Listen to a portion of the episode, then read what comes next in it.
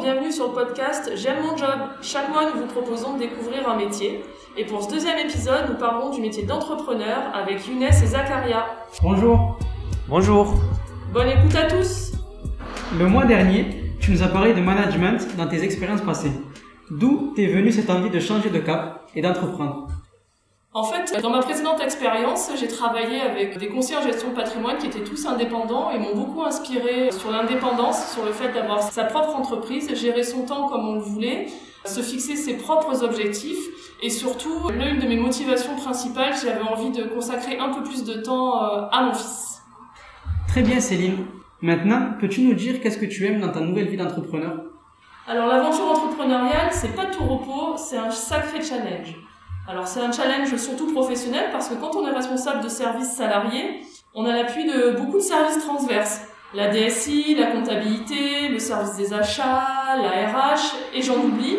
Et ben monter sa boîte en fait, c'est se retrouver à devoir gérer tous ces sujets tout seul, euh, tout en faisant de la production pour faire rentrer du chiffre d'affaires euh, bien sûr dans la société.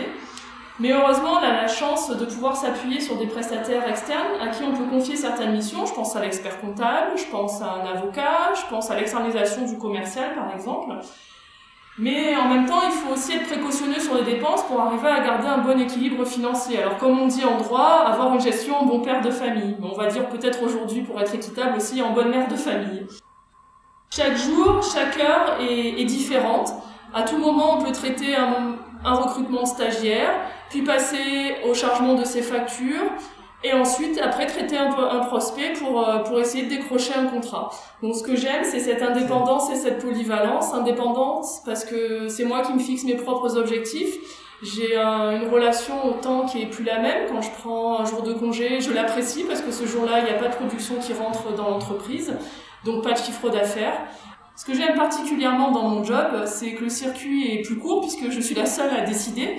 Mais bien sûr, je suis aussi la seule à prendre des risques et donc la seule responsable des décisions que je peux prendre.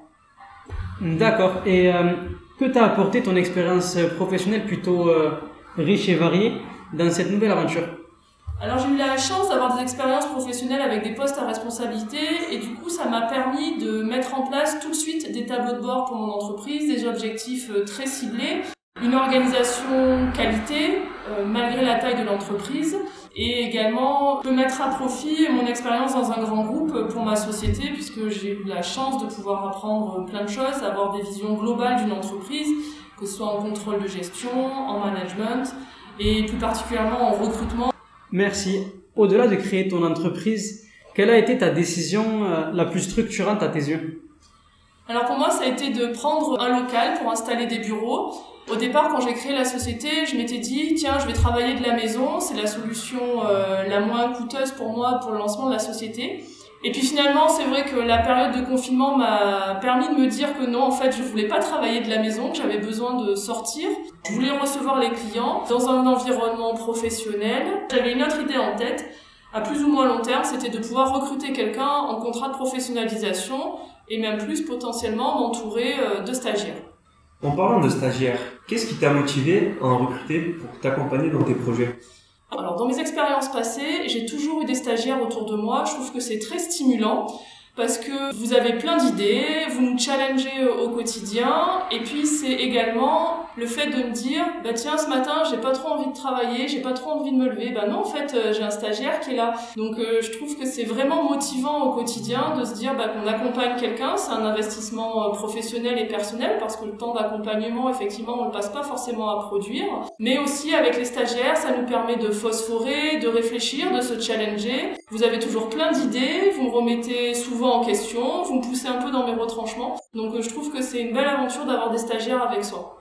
C'est vrai que pour nous, le stage est une étape importante de notre scolarité et euh, pouvoir le réaliser dans une entreprise qui nous fait confiance, c'est une vraie opportunité. Et sinon, j'ai une question. Comment verrais-tu ton métier d'entrepreneur dans les trois prochaines années? Alors, mon... mon métier dans les trois prochaines années, je pense que je le verrai plus structuré, en externalisant un certain nombre de tâches. Ce que j'aimerais vraiment, moi, c'est pouvoir recruter, créer de la valeur en créant de l'emploi au sein de mon entreprise. Dans les trois prochaines années, j'aimerais bien avoir pu recruter une personne en CDI. Pour finir, quel conseil donnerais-tu à ceux qui souhaitent se lancer dans cette aventure? Alors être indépendant, c'est génial, c'est vraiment une belle aventure, comme je vous le disais tout à l'heure. Mais surtout être indépendant, ça ne veut pas dire être isolé. Rapprochez-vous de réseaux, rapprochez-vous de collègues qui font le même métier que vous ou de, des métiers proches. Moi, pour ma part, j'ai choisi de rejoindre le BNI Alchimie à Carbone. Et c'est vrai qu'il me donne de la régularité. Je travaille sur la communication autour de mon métier, mieux l'expliquer, mieux le présenter. On se donne des conseils, on se recommande également entre nous. Pour moi, la clé, c'est vraiment la régularité. Être régulier dans sa communication, être régulier dans son implication et euh, ne pas être isolé, c'est vraiment très important justement pour se motiver. Alors j'ai mes stagiaires effectivement qui m'aident à faire ça, partager mon quotidien avec d'autres entrepreneurs, c'est vraiment très stimulant et ça me pousse à aller, euh, aller plus loin. Et dans les moments parfois un peu difficiles euh, qu'on peut rencontrer, ça permet aussi d'échanger, de se rebooster, de se motiver en partageant ses réussites mais aussi ses écueils euh, avec des personnes qui sont comme vous entrepreneurs. Céline, aurais-tu un dernier petit mot pour la fin? En conclusion, je suis installée depuis à peine 8 mois, donc pour moi c'est une toute nouvelle aventure. J'ai encore des étoiles plein les yeux, mais j'espère que j'aurai encore toutes ces étoiles plein les yeux dans 10 ans et que euh, je serai encore là pour vous parler de mon expérience de old entrepreneur. c'est la fin de ce podcast. N'hésitez pas à vous abonner pour ne pas louper les prochains épisodes et à bientôt.